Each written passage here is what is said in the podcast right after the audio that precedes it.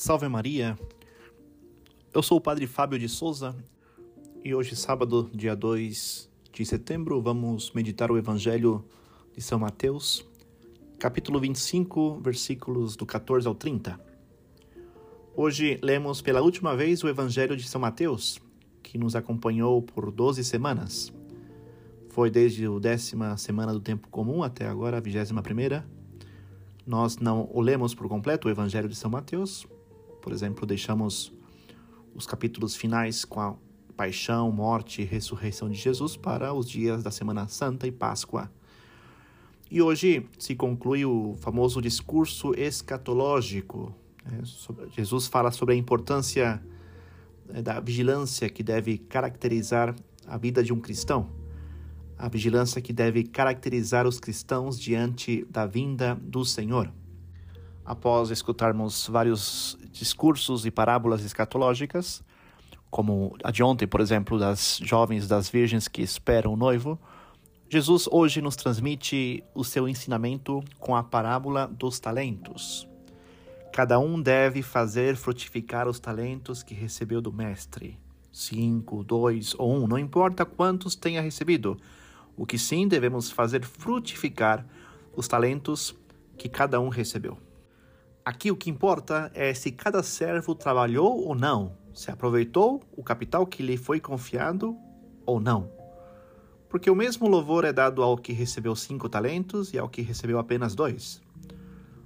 Por outro lado, o servo preguiçoso é acusado não de ter desperdiçado o seu talento ou roubado o dinheiro do mestre, mas ele foi acusado de não ter feito frutificar aquilo que ele recebeu. E aqui mais uma vez se repete o lema, ressoa aos nossos ouvidos: vigiai, pois não sabeis nem o dia nem a hora.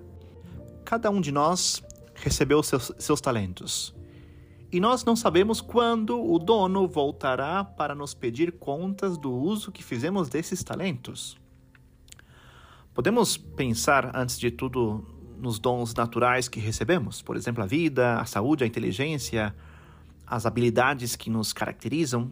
Sempre temos uma arte, uma, um modo de agir, uma característica própria nossa. Alguns são artistas, outros são líderes, outros têm uma boa simpatia, ou seja, todos nós recebemos dons naturais, recebemos da parte de Deus. E agora vem a pergunta eh, principal: estamos tirando proveito desses talentos? Sabemos usá-los também para o benefício da comunidade, da igreja? Ou será que estamos escondendo debaixo da terra por preguiça ou falsa humildade? Nós não somos proprietários, mas administradores dos dons que Deus nos deu, apresentados aqui neste Evangelho como um capital que ele investiu em nós.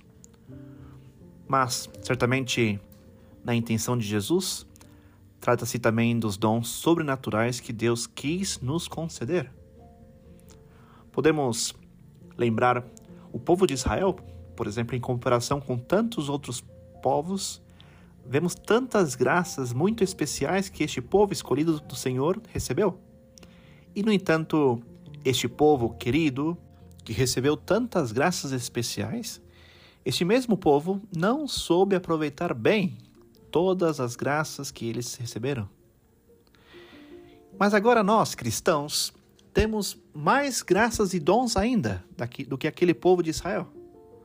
Temos Cristo Jesus como Salvador e Mestre, temos o dom do, seu Espírito, temos a palavra de Deus, a comunidade da igreja, a fé, os sacramentos, ou seja, temos muitos dons.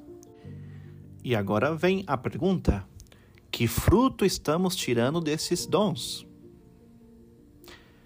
Vemos uma excessiva prudência, entre aspas, do terceiro servo, que seria em nós como um pecado de omissão, do qual também precisamos nos arrepender. Não se trata apenas de evitar o mal, isso é evidente, mas também de fazer o bem que Deus espera que façamos. Como árvore da qual se esperam frutos e não apenas aparências. Portanto, não sabemos quantos anos nos restam de vida e quando seremos chamados para o exame. Mas todos nós desejamos que este examinador, o juiz, possa nos dizer as palavras que ele reserva para aqueles que se esforçarem para viver de acordo com os seus caminhos. Muito bem, servo bom e fiel.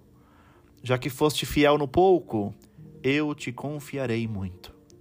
Vem regozijar-te com teu Senhor. Louvado seja nosso Senhor Jesus Cristo, para sempre seja louvado.